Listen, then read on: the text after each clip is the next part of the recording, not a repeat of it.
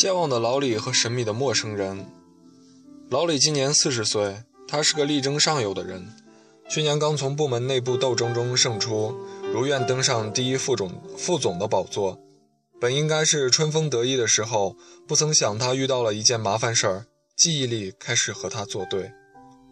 记忆力衰退反映出他开始衰老，直接后果就是李总常常忘记一些人和事情。这件事自然是不易让公司知道的。聪明的老李苦思冥想之后，还是想出了对策。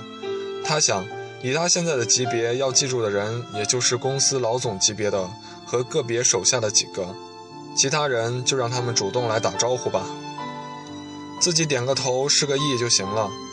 要是背地里说成严肃不亲切，大不了点头示意的时候略带微笑嘛。工作内容没关系。要完成的工作，他都一条一条记在笔记本上，为了做到万无一失，在手机里做了备份。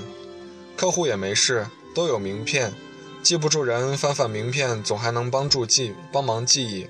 最后还是想不起来，那一定是不重要的人。就这样，一年多下来，老李记忆力衰退的情况一直没有被大家察觉，但是老李却有了新的苦恼，他最近遇见了一个陌生男人。老李第一次遇见这个男人是在清晨的小区，圆脸、厚唇、蒜头鼻，穿着拖鞋，手里拿着一个肉包，和他打招呼：“李总，最近又去上海出差了吧？看来上海天气挺热，您都晒黑了。”从熟络的语言中能看出对方对他很熟悉，但老李想不起来对方是谁，只好硬着头皮咧着嘴回应了一句：“早。”正好司机开车来。老李借机说还有个紧急的会，然后坐奥迪车扬长而去。在车里，老李绞尽脑汁，在记忆深处思索着这个人到底是谁。能在小区晃的，那一定是住同一个小区的了。可大家现在住的都是商品房，大家大门不出二门不迈的，谁也不认识谁。再说他平时工作挺忙，也没有时间和小区的住户联络感情。可再一想，他不认识别人。但保不齐别人认识他呢。不管他怎么说，也是一家跨国企业的副总裁，在这个破小区，怎么说也是个名人吧。想到这里，老李不禁洋洋自得起来，也就没把这个男人放在心上。可没过多久，老李又遇见这个男人，而这次老李刚从美国总部开完会回来，在小区花园遇见这个男人的时候，男人正往小区门外走。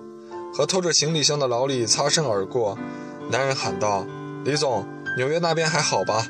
看来牛排，看来牛排不错，您都吃胖了。”男人声音大的像是喉咙里吞，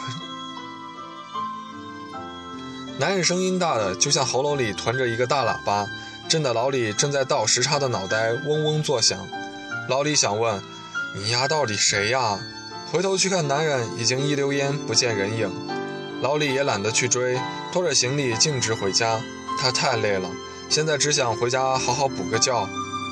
老李回到家的时候，妻子小张正坐在沙发上看国产言情剧。老李结婚晚，当初忙事业就过了结婚的最佳年纪。后来公司给他安排了年轻貌美的女秘书。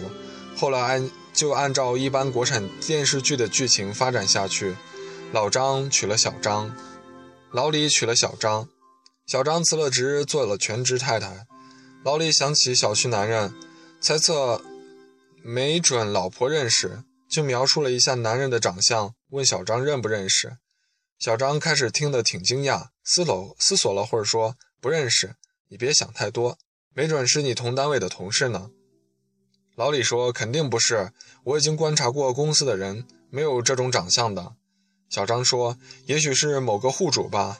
你现在的记性记不住也是正常的，去睡觉吧。看这段时间憔悴的。说完就去给老李放洗澡水。老李洗完澡躺在床上昏昏沉沉，似睡非睡。忽然灵光一闪，想起什么，对着客厅的老婆小张说：“你说要是小区的人，你奇不奇怪？那个人好像每次都知道我出差。”没听到老婆小张的回话，老李慢慢睡着了。今年是世世界杯年，老李是个球迷，可惜老婆小张对足球没兴趣，他只好约了三四个朋友晚上去酒吧看球。最后他的主队巴西赢了，老李挺开心，也喝了不少酒。早上八点，老李醉醺醺的回到家，正在家门口的时候，看见一个熟悉的背影正在开隔壁的门。老李拍了一下对方肩膀，果然没错，就是在小区经常和他打招呼的蒜头鼻男人。老李有点晕，扶着墙笑眯眯地说：“哟，你住在隔壁啊？”男人见老李有点诧异，一愣：“呵，李总，怎么这么早就回来了？别叫我李总，叫我李老李吧。大清早回家。”你也是晚上看球了吧？嗯，对，是看球去了。没想到你也是球迷啊！那以后夜里咱可可以约着一起去看球了。我带你去个好地方，都是老球迷。男人点点头说好。咔嗒一声，男人家的门开了。男人说：“我进去了。”老李说：“去吧，别被媳妇骂。”男人尴尬地笑了笑，走进家门。就要在男人关上门的一刹，老李用脚抵住门。男人探出半个头，紧张地问：“您还有事儿？”老李压着嗓子，轻声说：“忘了问您怎么称呼。”男人说：“老王，你就叫我老王吧。”老李挺开心。回到家的时候，老婆小张正在洗澡。当小张插着头发，一脸潮红地走出卫生间，老李迫不及待地说：“你知道那个男人是谁吗？”小张的手停在半空。老李继续说：“就是隔壁老王。”没想到多以后多交了一个球友，老李心里美滋滋的。